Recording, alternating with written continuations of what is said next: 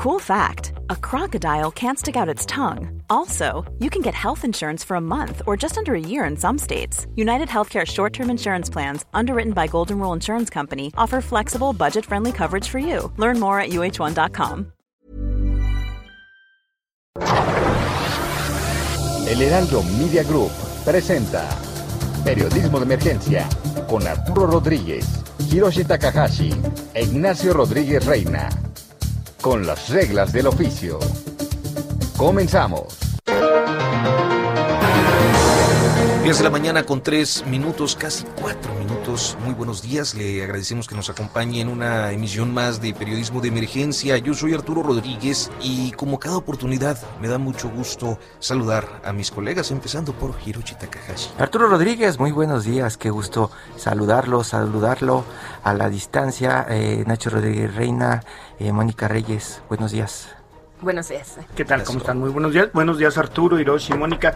Bien, contentos arrancando este fin de semana y bueno, pues con muchísima información y un programa que esperamos que, que realmente les interese y les guste, así es que no se vayan.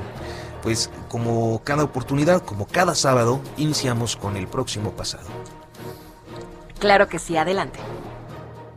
En Soriana bajamos los precios. Ven y compruébalo. Aprovecha que en la compra de Melox, Sinuberase, Istiazil o gel antibacterial Vitascom, compras uno y llevas el segundo al 50% de descuento. Soriana, la de todos los mexicanos. agosto 30. Códigos seleccionados aplica sobre mismo artículo. Aplica restricciones. Aplica en Hiper y Super. Próximo pasado. La noticia que debes saber. La semana inició con la crisis extendida del Tribunal Electoral que en menos de una semana tuvo cinco presidentes quedando finalmente elegido como presidente el magistrado Felipe Fuentes Barrera. Sin embargo, la solución es temporal, solo para un interinato para resolver más de mil asuntos pendientes antes de las tomas de protestas de diputados federales y gobernadores, por lo que el 1 de septiembre deberán emitir una nueva convocatoria. Sin duda, el tema más polémico de la semana ha sido la determinación del gobierno de la República por abrir el regreso a clases presenciales en el ciclo escolar que iniciará en unos días. La decisión fue reiterada por el presidente a lo largo de la semana y finalmente la Secretaría de Educación presentó un modelo híbrido que implica compartir la responsabilidad con los padres de familia. La oposición a esa medida se presenta en las comunidades de padres de familia, pero también en las organizaciones magisteriales principalmente de la CENTE. El ámbito legislativo estuvo muy activo, pero sí un tema acaparó la atención y fue el desafuero de los diputados Saúl Huerta, acusado de abuso sexual a un menor, y de Mauricio Toledo por delitos relacionados con corrupción. Las maniobras del PT y del propio Toledo por evitar el desafuero incluyeron la huida del país del legislador, quien se reputó en Chile reivindicándose inocente. Su detención sigue en duda por un eventual regreso al país, pero la asimilación una vez más de fuero, si es que el 1 de septiembre logra ingresar al Palacio de San Lázaro y tomar posesión como diputado, pues como se recordará, consiguió la reelección. En un solo día el jueves, el país alcanzó un nuevo récord de contagios al acumular para el viernes 22.758 contagios en 24 horas. Son 10 estados de la República con la situación más crítica, destacando en los primeros lugares la Ciudad de México, el Estado de México, Guanajuato, Nuevo León y Jalisco. En lo histórico, la Ciudad de México fue epicentro de la conmemoración de los 500 años de la caída de Tenochtitlán, cuya fecha es incierta, pero fue fijada ayer como efeméride en el calendario oficial. La celebración incluyó una serie de actividades en el Zócalo capitalino en torno a una réplica del Templo Mayor que causó polémica por el espectáculo de luz y sonido, pero también por la concentración de personas en estos tiempos pandémicos. Y finalmente la semana tuvo un episodio terrible de amenaza a la periodista Susana Oresti por el presunto líder de una organización criminal y a través de las redes sociales. El periodismo y con esta la libertad están en riesgo y sobre eso hablaremos hoy ampliamente aquí en Periodismo de Emergencia. Tu opinión es importante para nosotros. Envía un mensaje de voz o de texto al número de WhatsApp 5627 947477. Periodismo de emergencia. Heraldo Media Group.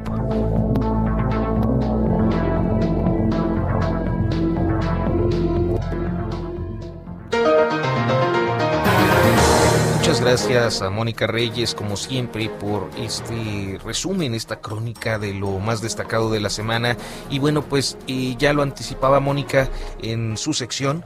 Eh, esta semana fue particularmente intensa para la libertad de expresión eh, debido a un video que pues amenaza a pues medios de comunicación, pero señaladamente, personalmente eh, el mensaje está personalizado hacia Azucena Uresti, conductora eh, de radio y televisión. Eh, y bueno, creo que ante todo, Ignacio Hirochi, el, el, tema este o la, el hecho ocurrió esta semana con todo y lo condenable y lo despreciable y lo trágico que es que nuestro país enfrente condiciones así y, y, que éstas se enderecen contra una periodista y contra quienes ejercemos el periodismo, me parece que hay un altísimo eh, grado de vulnerabilidad en los estados de la República y hoy, eh, pues en buena medida creo que ustedes fueron eh, pues artífices de ir orientando este espacio precisamente a explorar los riesgos de los colegas en los estados. Sí, a mí me parece que, que por supuesto el hecho fue lamentable en esta organización criminal, en un video con individuos fuertemente armados verdaderamente en un montaje también eh, cuya digamos eh, propósito era eso infundir terror no terror en, entre los quienes hacemos periodismo, pero me parece que en su respuesta a Arena, eh, a Azucena, hizo muy bien, y me parece que es algo muy destacable, hizo muy bien en decir que, bueno, finalmente ella por supuesto que recibía la protección del gobierno federal, que este, se acogía a estas medidas de protección, de seguridad, pero principalmente puso el punto en que sus compañeros, nuestros compañeros que ejercen el periodismo en zonas, en territorios como Michoacán, son los que se encuentran en un grado de vulnerabilidad mayor.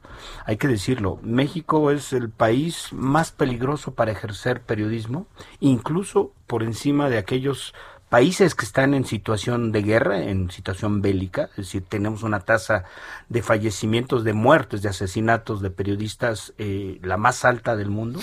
Y eh, justo eh, creo que vale la pena, y eso es lo que haremos en esta emisión, en hablar con colegas que están en el terreno, que están en los estados, en Michoacán, en Tamaulipas, Baja California, Sinaloa, zonas que son prácticamente, bueno, que por desgracia varias de ellas han ya registrado muchos asesinatos de colegas periodistas y que eh, pues reflejan sin duda un fenómeno eh, no solamente preocupante, sino que tiene un componente que daña mucho el funcionamiento de cualquier democracia y, y por supuesto la mexicana también.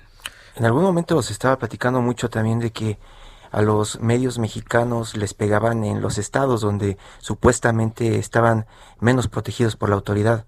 Y llama la atención en este caso que pues prácticamente tocó el corazón de donde se genera muchísima información en el país, tanto Monterrey, que es uno de los golpes directos de esta amenaza, como la Ciudad de México, redacciones grandes e importantes como la de eh, Grupo Milenio, como la del Universal, como Televisa, a quienes van dirigidas las amenazas, pues no se tocaban directamente. Y en este caso, no sé ustedes recuerdan que fuera así de abierta la amenaza y no solamente para sus corresponsales en Michoacán, en Tamaulipas, en Chiapas, en Tijuana. Ahora parece que pues los cárteles o los miembros de los grupos del crimen organizado se atreven a lanzar la amenaza abiertamente pues hacia todo el país, ¿no? Hacia la hacia el centro de las redacciones. Particularmente la Ciudad de México, que era considerada santuario, porque me parece que la mayoría de los estados han tenido episodios Sí, todo el tiempo. Y es de lo que hablamos todo el tiempo. Pero Ciudad de México no. Ciudad de México era como el santuario, esa donde inclusive muchos periodistas llegan a protegerse. Pero bueno,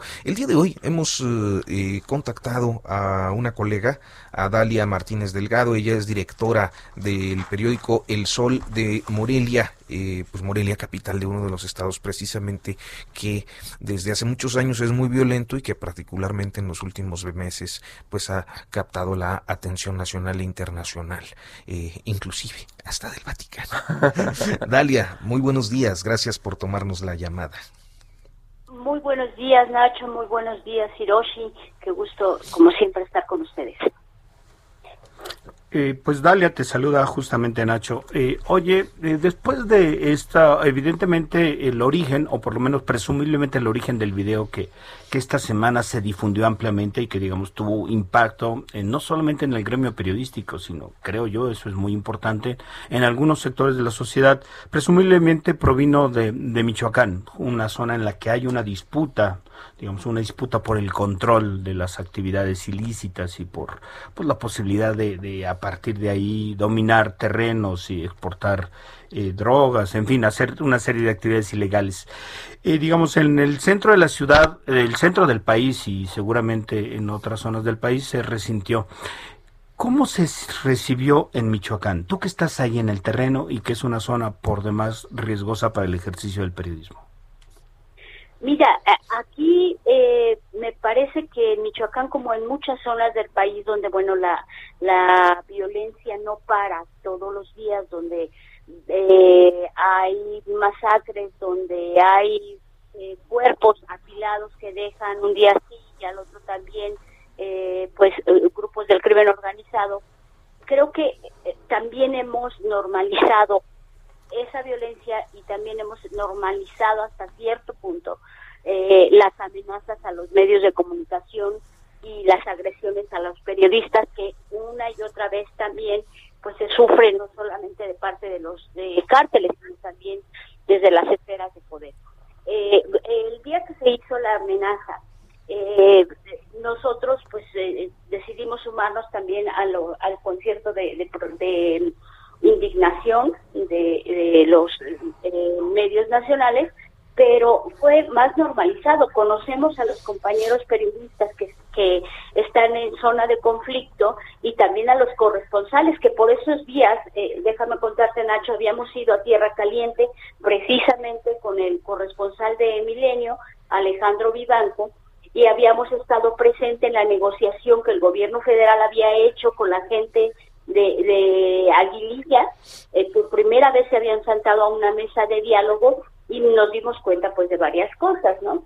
Eh, por primera vez eh, vimos que el crimen organizado ya de manera directa está instalada, instalado de, alguna manera en los puestos de poder, ya en las tomas de decisiones de la sociedad en todos los ámbitos ¿no? Intentamos hablar en ese momento con el, alcalde municipal de Aguilillas y que se, iba por la reelección y perdió, por cierto, y era, la gente dice allá, la carta del cártel de Jalisco Nueva Generación y no ganó. Y también nos fuimos a asomar a Tepalcatepec, donde, por ejemplo, y les comento brevemente, eh, ganó el, un candidato del PES y, ganó por una diferencia de un voto con la con la candidata del PT y entonces eh, se define eso en tribunales y se decide que va la candidata. Vamos a, eh, eh, perdón, Dalia, vamos a, suspender un segundito porque parece que tenemos un problema con, con el audio. Este, pero bueno, tremenda la situación en, en, Michoacán y particularmente en esta zona de la Tierra y, Y es lo que platicamos, pareciera que si pasa en Michoacán no nos pasa a nosotros acá en el centro. No, bueno, y lo que está ahorita nos está contando y esperemos que nos siga contando es tremendo, porque ya no es solamente estos grupos al margen de la ley, sino que deciden institucionalizarse con toda la ilegalidad, digamos, eh, de sus actividades, ya como un factor brutal y reconocido de poder. Claro. Este, Dalia, creo que ya estamos de regreso. Ya estamos listos. Ahí me escuchas mejor. Perfectamente. No, no, no, perfectamente. Muchas gracias. Pues. nos contabas pues de, de lo que te habías dado cuenta ahora que estuviste por allá. Sí, que en Tierra Caliente los municipios es una es un puñado como de 22 municipios de esa zona de Tierra Caliente porque hay dos zonas de Tierra Caliente aquí, una la que está pegada en Colima y otra la de Guerrero. En esa zona, por lo menos, eh, pude constatar que está el, el crimen organizado instalado en los puestos de poder y de toma de decisiones de la propia sociedad. ¿no? Entonces, este, es muy difícil trabajar en esas zonas. ¿Cómo se tomó? Me, voy a regresarme un poquito a la pregunta que me hacías, Nacho, este, ¿cómo se tomó? Bueno, pues se tomó como se toman las cosas en estas situaciones y en estos lugares, con, pues con total, bueno, con total hasta cierto punto normalidad, digamos, ¿no? Creo que los periodistas de Michoacán hemos normalizado la violencia, las agresiones y también las muertes de compañeros, ¿no? Eh, no hubo mayor relevancia porque tampoco podemos hacer gran cosa en las regiones donde está la zona de conflicto, donde hay agresiones y cuerpos apilados, abandonados un día sí y al otro también, pues este no hay mucho que hacer, eh, eh, Nacho. Eso es lo que te quiero decir porque la situación pues de verdad sí está eh, difícil por todos lados aquí. El crimen organizado también ha infiltrado algunas redacciones regionales, mm. eso hay que decirlo fuerte y claro, y también ha contaminado y pervertido pues algunos compañeros. ¿Y cuál es la salida, Dalia? Te saluda Hiroshi. De pronto vimos que los medios comenzaron a unirse todos y a alzar la voz, pero al final eso no sirve de mucho, ¿cierto? Exactamente, exactamente. Eh, si te van a matar, van a ir por ti, porque eh, eh, también descubrimos, ahora que fui, eso sí me sorprendió, tienen un monitoreo de medios y un equipo, digamos, de difusión que saben perfectamente qué medios utilizar, cómo utilizar las redes sociales y ellos van escalando y van afinando también su monitoreo de medios y saben perfectamente quién está escribiendo qué y quién quién va a las zonas de conflicto. A veces, por ejemplo, los, los compañeros tratamos de, de de ir a reportear algunas cosas y ya sabes, vas rapidísimo y te regresas este pero con la misma porque no hay otra manera de reportear eh, digamos este eh, más mesurado o algo, o sea, eh, ellos saben perfectamente eh, de, de, qué medio vienes, para quién escribes, por dónde llegaste, quién a quién contactaste, todo. O sea, más tarda uno en hacer la logística para ir a cubrir algo que ellos ya lo saben está infiltrado de verdad, está muy contaminado, está muy mezclado, no sabes con quién hablas, nunca, nunca en Tierra Caliente, nunca sabes con quién hablas, entonces pues lo mejor es este, algunas se han hecho zonas de silencio, por ejemplo, pues eh, en Apatzingaya los compañeros publican cualquier otra cosa menos menos esto, ¿no? Ya no hay eh, eh, reporte. Zonas de silencio. Zonas de silencio que hay por todo el país. Pues Dalia Martínez Delgado, te agradecemos muchísimo que nos hayas tomado esta comunicación. Muy buenos días. El placer siempre será mío. Mucha suerte por allá. Hasta pronto. Gracias, eh, Dalia. Gracias, Dalia. Buenos días. Dalia Martínez. Y bueno, eh, habíamos eh, programado, de hecho, anunciamos en nuestras redes sociales un enlace con Carlos Manuel Juárez de Tamaulipas, que desafortunadamente, bueno, pues no está en, en condiciones para, pues, atender esta, este llamado por algún tema de salud.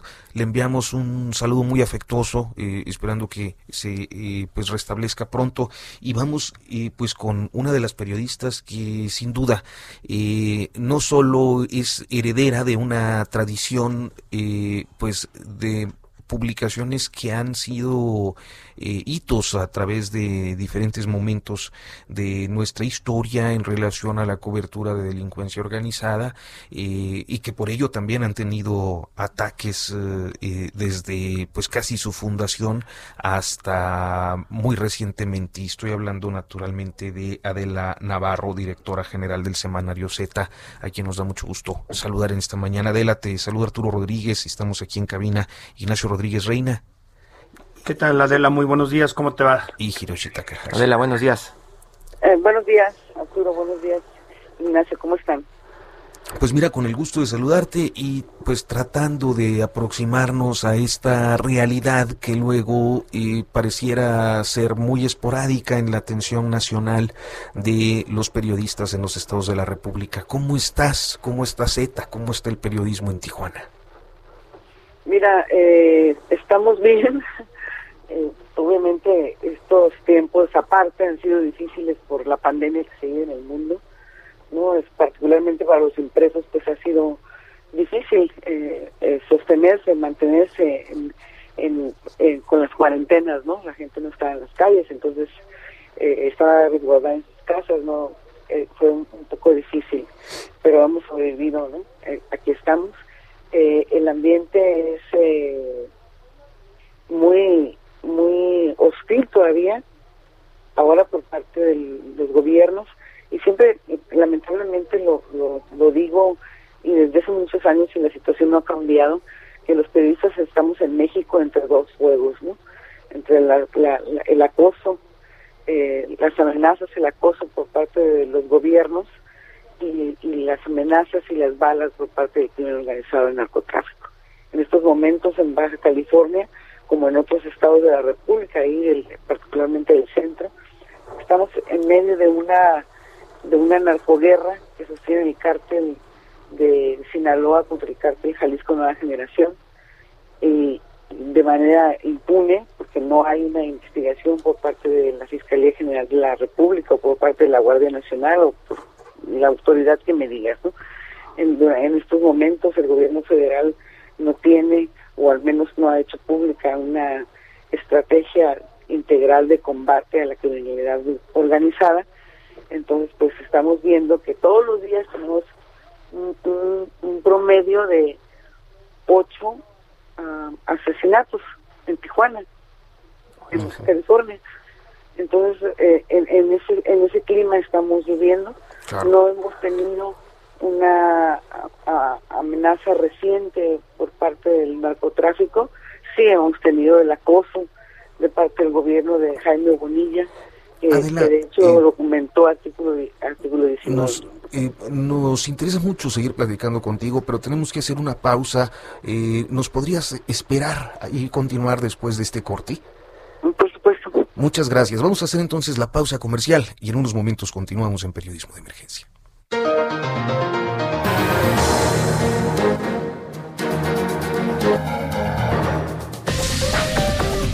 un momento continuamos. Periodismo de emergencia. Regresamos con las reglas del oficio. En Soriana, el ahorro es para todos con la oferta de cada día. Hoy sábado 14, aprovecha que la carne de res para azar de 172.90 la bajamos a solo 139.90 el kilo. Hasta 3 kilos por cliente. Soriana, la de todos los mexicanos. agosto 14 o hasta agotar existencia. Aplica restricciones. Aplica en Hiper y Super.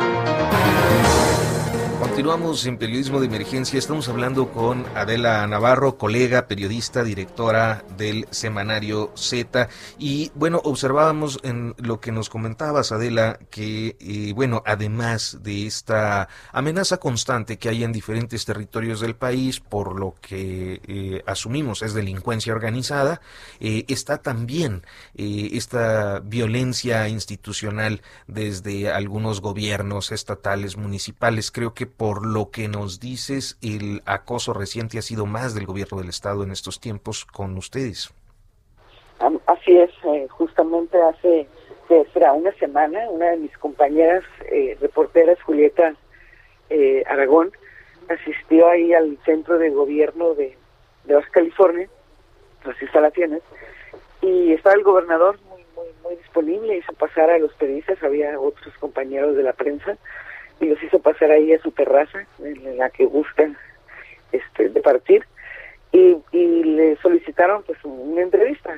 Cuando pregunté de, parte de, de, qué me, a, cuál medio representan, en el caso de Julieta, se dirige a Julieta y le empieza a decir, bueno, una cantidad de cosas eh, lamentables sobre el, sobre el medio, sobre Z, sobre mi persona, eh, y para decirle que no le iba a dar la entrevista, ¿no? que a ella en, particular no le iba a dar información.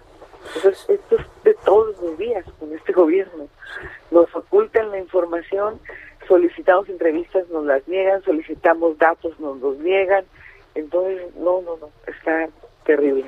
Eh, Adela, te saluda Nacho Rodríguez Reina, ¿qué tal? ¿Cómo estás? Buenos días. Oye, eh, pues te escuchaba y decía, bueno, eh, hoy, digamos, ustedes están sometidos a este tipo de asedio y, pensaba que justamente eh, si algo ha habido en este gobierno, a partir del gobierno del presidente Andrés Manuel López Obrador, es crear un clima de estigmatización y de satanización de la prensa que por supuesto se replica en cascada en, en ámbitos locales, ¿no? Quizá a veces, muchas veces desde el centro del país no nos damos cuenta de que las palabras del presidente López Obrador no son inocuas, sino es que tengamos la piel muy sensible, sino que tienen un efecto real en cascada en ámbitos pues ya muchísimo más cercanos para muchísimos colegas en todo el país. Así es, exactamente así es. En Baja California lo hemos eh, padecido desde pues ya dos años. Jaime Bonilla es, un gobernador de para un periodo de dos años, entró en 2019, saldrá ahora en, en, octubre de este, de este año. Entonces sí, ha sido muy, muy similar, o sea, Bonilla también tiene su mañanera y Bonilla también utiliza su mañanera, aunque, aun cuando es en redes sociales y no acepta presencia de, de la prensa, es nada más él, es un, es un monólogo él y sus invitados, que son otros secretarios del gobierno del Estado. Entonces también utiliza ese, ese tiempo y ese espacio para hostigar a quienes considera sus adversarios, entre ellos a la prensa. El año, el año pasado, sí, el 2020, eh, artículo 19 hizo un, un, un, inventario de todos los las diferentes eh, ocasiones en que el gobernador de Baja California se refirió a Z para, para denostar el periodismo que se hace en el semanario o, a los compañeros reporteros o a mi persona. Y habían, en ese entonces contabilizaron 16 ataques directos del gobernador al, hacia el semanario.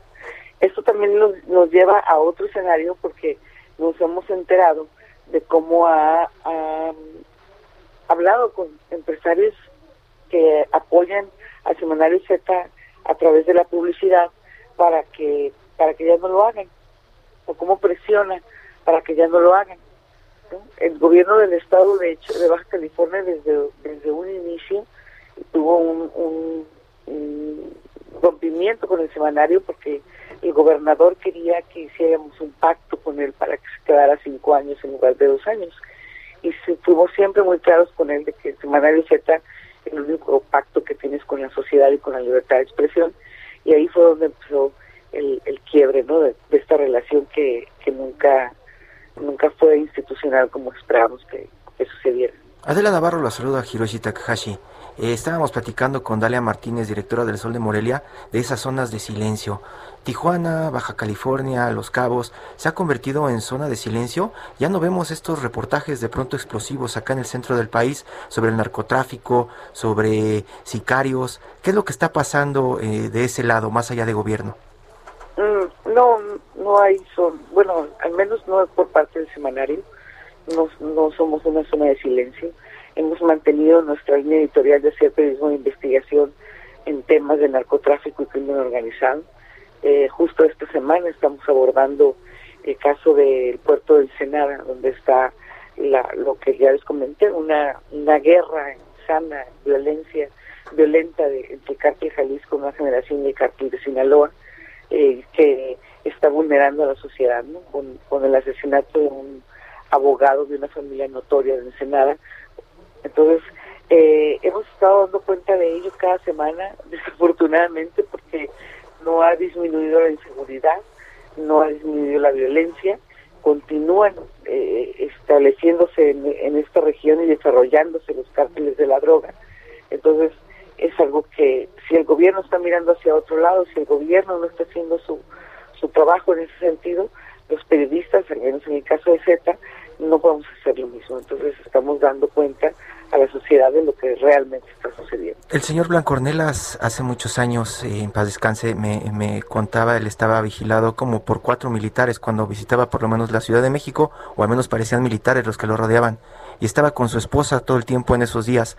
Y él en algún momento me dijo que salía con ella porque pues eh, no, quería, no quería morirse lejos de su esposa, eh, por si pasaba algo en algún momento Eh, parece que Z y Tijuana desde hace muchos años sabían cómo convivir con la violencia y las amenazas del narco. ¿Cómo se vive hoy, Adela, con esas amenazas? Ya prácticamente están descartadas, tienen la piel muy resistente. ¿Qué es lo que está pasando? Eh, no, no, no, no se descarten. Este, hemos aprendido desde, desde, que don Jesús eh, vivía, desde que don Jesús estaba con nosotros, era nuestro director, y justo con él aprendimos a sobrevivir en un clima hostil. Entonces eh, hemos sobrevivido y seguimos sobreviviendo. No, no hay, no hay, no descartamos las amenazas que han sido, desde que falleció don Jesús fueron en el 2008, en el 2010, en el 14, en el 16, en el 17 la última. Entonces no, no se descartan porque tenemos, insisto, eh, un crimen organizado que se está desarrollando en este país de manera impune. Eh, mientras las autoridades les proveen de impunidad y ocultan la información y, les protegen, los periodistas los estamos exhibiendo. Entonces, quienes son molestos para los criminales no son las autoridades que deberían estar los presidentes, sino los periodistas. Es lo que pasa ahora con, con la amenaza de la semana eh, hacia Azucena Uresti y Milenio Televisa y el Universal. O sea, los amenazan por la cobertura nada más. O sea, por decir qué es lo que está sucediendo en Michoacán. Pues Adela... Están entrevistando a otros protagonistas en, en Michoacán. Entonces, eh, como, esto es insólito en este país, ¿no? Que suceden, que se den este tipo de amenazas tan públicas, tan, tan directas, tan impunes. Pues Adela Navarro, directora del semanario Z, te agradecemos mucho que nos hayas tomado esta comunicación y que nos hayas compartido tu experiencia y lo que se está viviendo allá en el noroeste del país. Muy buenos días. Adela, un abrazo. Abrazo a todos, hasta luego. En Soriana bajamos los precios. Ven y compruébalo. Como el paquete de jamón Virginia de pavo Swan de 400 gramos que está a 62.50. Y llevas gratis un paquete de salchichas de pavo Swan de 500 gramos. Soriana, la de todos los mexicanos. A agosto 16. Aplican restricciones. Aplica en Hiper y Super.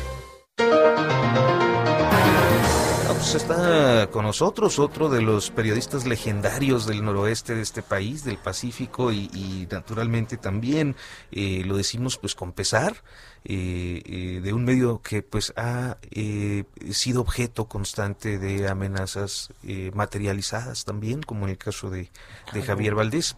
y estoy hablando de Ismael Bojor, que es director de Río 12, a quien me da mucho gusto saludar.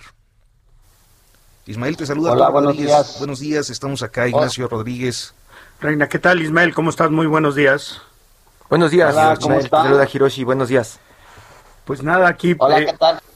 Eh, ¿Cómo están todos? Bien, revisando a, raíz de las de las amenazas que, que, fueron ampliamente difundidas en todo el territorio, las amenazas a Azucena Uresti, y que por supuesto eh, revelan algo que a veces desde el centro del país no se ve, que eh, el ejercicio del periodismo en los estados es un ejercicio que está sometido a muchas presiones, amenazas, vulnerabilidades y sin embargo se sigue haciendo periodismo porque, este, claro. porque este país lo necesita. Eh, bueno. Sí, adelante. Sí, tenemos ahí. Bueno, bueno. Ahí, ahí, estás, Ismael, todavía, ¿verdad? ¿Sí nos escuchas? Ismael, ¿nos escuchas? No los escucho. Parece que hay, hay, algún problema, este José Luis, por favor, si lo podemos revisar con Ismael Bojorges en lo que eh, pues reanudamos este enlace. Eh, Sinaloa, que bueno, es... Uh, bueno, hay que, hay que recordar que tristemente el 15 de mayo de 2017 eh, el fundador de, Río 12, eh, dirigido por Ismael Bojorques, con quien estamos hablando, pues Javier Valdés fue asesinado a dos cuadras, a dos cuadras de las instalaciones del semanario, ¿no? Justamente se ha llevado, es uno de los pocos casos en que se ha logrado investigar, básicamente por la insistencia de, del periódico, de, algunas organizaciones como Artículo 19, en que hay algún avance en el proceso judicial y se ha descubierto, bueno, todo indica que la autoría intelectual es eh, em, fue responsabilidad de uno de los líderes, de alguna de las células de los líderes del narcotráfico, es eh, eh, de Damaso López, el Minilic, hijo de uno de los lugartenientes del Chapo Guzmán, que ordenó directamente su asesinato por haberse inconformado por lo que escribió Javier Valdés en una de sus columnas pues sí, un caso emblemático de la última década, me parece igual que el de Miroslava Bridge, ¿no? Que fueron estos dos casos muy de muy alto impacto entre decenas de, colegas que lo que pasa es que eran muy conocidos también justo en el centro del país, pero luego está toda esta parte de quienes no lo son tanto, ¿no? Que eh, luego no, pero eh, sin duda dos casos emblemáticos, este, que fueron también recogidos por organismos y organizaciones internacionales. Y una de las cosas que está pasando en este momento es que muchas veces le damos como la espalda a estos casos, ¿no? Claro. Los medios somos, no sé si egoístas o miserables, miserables dicen algunos. Ah, bueno, también, también, Y, y, y, le damos la espalda, ¿no? Y eh, esta semana, pues lo que se vio es que pues los dueños de los medios sí quisieron sumarse a estos a estas protestas. Y parece que ya tenemos de regreso en la línea Ismael. ¿Qué tal, Ismael? Espero que ahora sí nos escuches bien. Sí, eh, sí, los escucho perfectamente. Estupendo. Bueno, nos platicaba y platicábamos de cómo se sigue haciendo periodismo a pesar de estas vulnerabilidades y que no es tan frecuente que desde el centro se voltee a ver eh, las condiciones en que se hace periodismo y ustedes lo han demostrado muy bien en Río 12 y recordábamos obviamente el terrible asesinato de Javier. Sí, mira, eh, eh, por supuesto la nota de el, el, el, tweet de, del Mencho, porque hasta ahora no ha salido a desmentir que él lo haya hecho o lo haya mandado a hacer, este, produjo un alto impacto ¿no? en la prensa nacional, este, los medios se volcaron a apoyarla, muchos periodistas, periodistas independientes, este, y, no era para menos, Azucena pues es un, es un personaje, es una conductora de televisión de Milenio, eh, el Mencho es otro personaje, entonces eh, era, era lógico que tuviera, digamos, este, porque además el, el, el, mensaje era eh, un mensaje eh, de un contenido muy fuerte, muy amenazante, y, y, yo celebro que haya recibido este apoyo, no condeno que los grandes medios se hayan sumado a, a esta a esta condena y a este a esta, a esta solidaridad con, con Azucena y, y entre ellos mismos, ¿no? Lo que claro tenemos que este también poner sobre la mesa es las, son las condiciones en las que trabajamos o trabajan eh, muchos, muchos periodistas en, en este país eh, de precariedad, de inseguridad, de soledad, porque aquí hay, hay dos cosas que hay que destacar. Ni el Estado, que es el que tiene la responsabilidad de garantizar el libre ejercicio de la, de la, expresión del, periodismo este, ha cumplido con esa tarea, ni la sociedad que está o que debe, digamos que, que, debiera estar comprometida con, con, el periodismo, con la libre expresión, ha dado cobijo a los periodistas en, lugares eh, donde han sido asesinados, amenazados, perseguidos. Eh, este, este, este, esta amenaza contra Azucena y contra los periodistas que están cubriendo la guerra en Michoacán, pues se da en un contexto de impunidad que tiene ya va para dos décadas. Eh, acuérdense que en zonas como Tamaulipas, como Veracruz, como Sinaloa, sobre todo allá en el noreste, eh, eh surgió aquella expresión, aquella, aquel, aquello que llamábamos nosotros desde aquellos años eh, las zonas de silencio, ¿no? Porque los periodistas ya no podían publicar nada porque estaban amenazados. Entonces, aquí eh, el Mencho, si, si eh, aceptando que fue él el que mandó el mensaje, y esto hay que, hay que llamar la atención sobre esto, el Mencho logró un propósito, por lo pronto logró un propósito. Él se metió a las redacciones de los grandes medios. Algo que los narcos han hecho con nosotros, con los medios, este, si se puede llamar así, eh, de los estados, eh, que no somos tan grandes, desde hace muchos años. Yo tengo 15 años diciendo que hemos estado haciendo eh, un periodismo de sobrevivencia. Desde luego que nosotros estamos muy limitados porque estamos solos, este, no hay seguridad. Pues ahí está el caso de Javier hace un poco más de cuatro años. Y el caso del Z con Francisco Ortiz el, el 2004-2005, la agresión a Jesús, el asesinato del gato en el 88. Y mira, yo estaba escribiendo unas líneas anoche para el impreso que se publica mañana, precisamente sobre este tema. Y cuando estoy escribiendo esto, este, eh, recibimos un tweet en el grupo de articulación de periodistas, que ustedes saben de este caso ya, de que una compañera del Estado de México este, fue secuestrada tres horas, se la llevaron a su casa, le saquearon sus, sus cosas, le robaron su computadora, sus teléfonos, se llevaron sus archivos. Entonces, algo que también hemos sostenido desde hace muchos años es que estas condiciones no van a cambiar, estas amenazas, este nivel, nivel de agresividad, no solo del crimen organizado, sino de grupos de poder en el gobierno, este, alcaldes, gobernadores, funcionarios públicos, jefes policíacos, etcétera, este, van a seguir cometiendo estas agresiones porque no hay, no hay castigo a los responsables. Ahí están los datos, son duros, se han publicado mucho. Claro. Claro, más Pues del 95% de los delitos contra periodistas, agresión a periodistas no se castiga. Y no solamente eso, sino que no hay tampoco mecanismos de protección, de prevención de esto, porque pues, el gobierno no le interesa mucho. Y Pues eso ya se demostró. Ni le interesaba antes ni le interesa ahora. Y ahí están la, la, la FEALE, la, la, la, la- Fiscalía Especializada en Adicciones a Periodistas, y ahí está el mecanismo este, totalmente abandonado, desoídos por el Poder Legislativo que no les da presupuesto.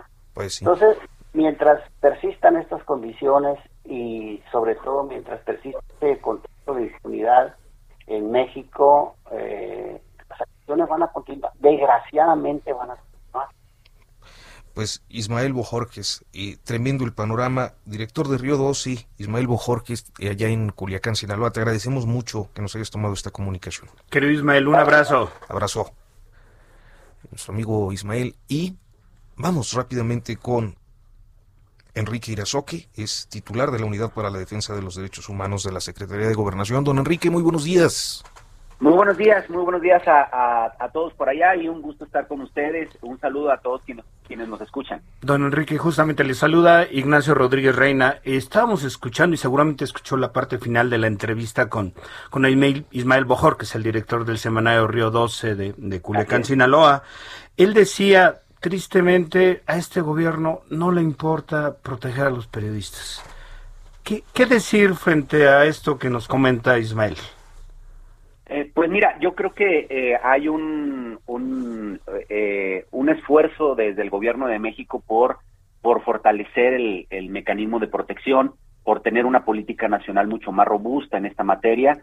Y bueno, el, el mecanismo eh, este año eh, va a ejercer el mayor presupuesto que eh, haya podido eh, utilizar en, en toda su historia, ¿no? Entonces, eh, esto finalmente se tiene que leer ah, en la justa medida de que es evidente que el aumento de agresiones hacia periodistas y hacia personas defensoras de derechos humanos ah, se ha venido dando en los últimos años con mayor intensidad y es, es ahí donde tenemos que seguir trabajando día a día para poder crear eh, eh, un sistema nacional de protección a personas defensoras de derechos humanos y periodistas y, y- y dejar de, de ver al mecanismo de protección como la única política pública del Estado mexicano, sino que este sea un ente coordinador de los esfuerzos del Estado mexicano, pero bajo el esfuerzo y la corresponsabilidad de los tres órdenes de gobierno. ¿no? Es cierto, eh, eh, eh, y yo coincido con él, el mayor problema que tenemos en esta materia y en la agenda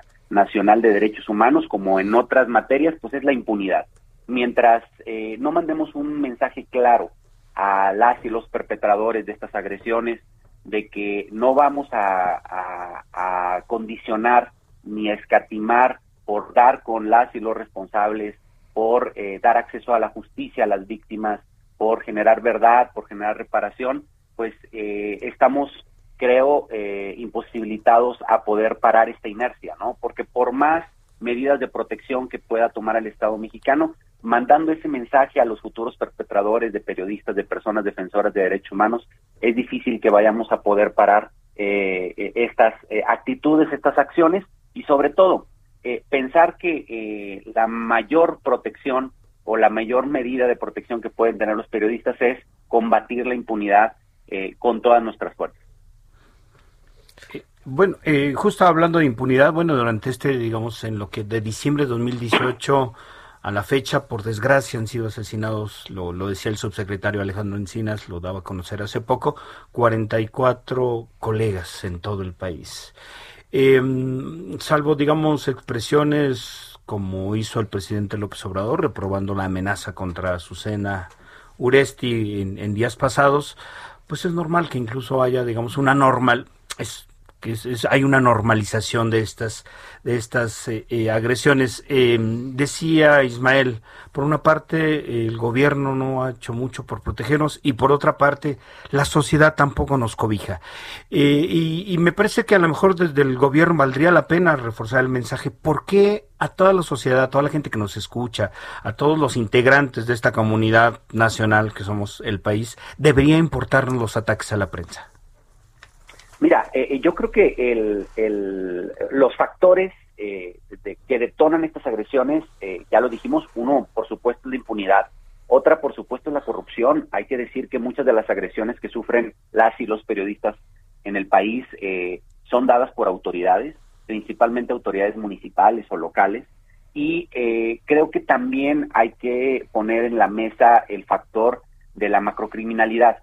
Como tú bien lo decías, hay muchas y muchos periodistas que han sido amenazados por el crimen organizado y por supuesto este componente último que pones en la mesa es, también muy importante. El hecho de que como instituciones de los tres órdenes de gobierno, eh, desde la sociedad podamos dimensionar eh, eh, ahora sí que el, la, la gran importancia de la labor del periodista, de su ejercicio de la libertad de expresión y, por qué no decirlo, también de, la labor de defensa de los derechos humanos. Creo que eh, nosotros hemos reiterado en muchas ocasiones que eh, el desarrollo de la democracia de este país también depende mucho de que las y los periodistas puedan tener eh, un ejercicio de la profesión libre, independiente, con condiciones seguras, eh, con la con la confianza de que ante cualquier tipo de, de situación el Estado mexicano estará protegiéndolos y eh, ese es algo clave para poder cambiar también eh, la esencia, ¿no? Que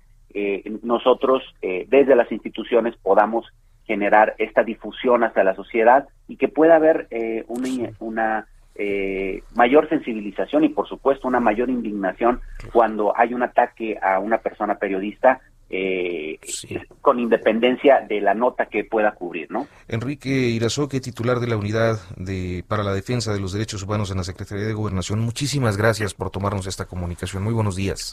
A, a tus órdenes, muy buenos días. Muy buenos días. Pues llegamos al final de esta emisión. Hirochi Takahashi, Ignacio Rodríguez Reina, muchísimas gracias. Kiki Rodríguez, muchas gracias. allá en los controles y José Luis Rodríguez en la producción. Buen Esta- día. que no sea una zona de silencio. No lo será.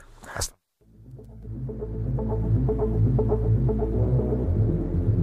Esto fue Periodismo de Emergencia. Con las reglas del oficio. Heraldo Media Group.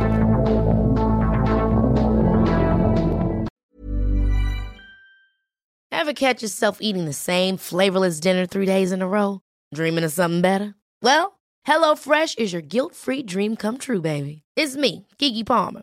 Let's wake up those taste buds with hot, juicy pecan crusted chicken or garlic butter shrimp scampi. Mm. Hello Fresh. Stop dreaming of all the delicious possibilities and dig in at HelloFresh.com. Let's get this dinner party started.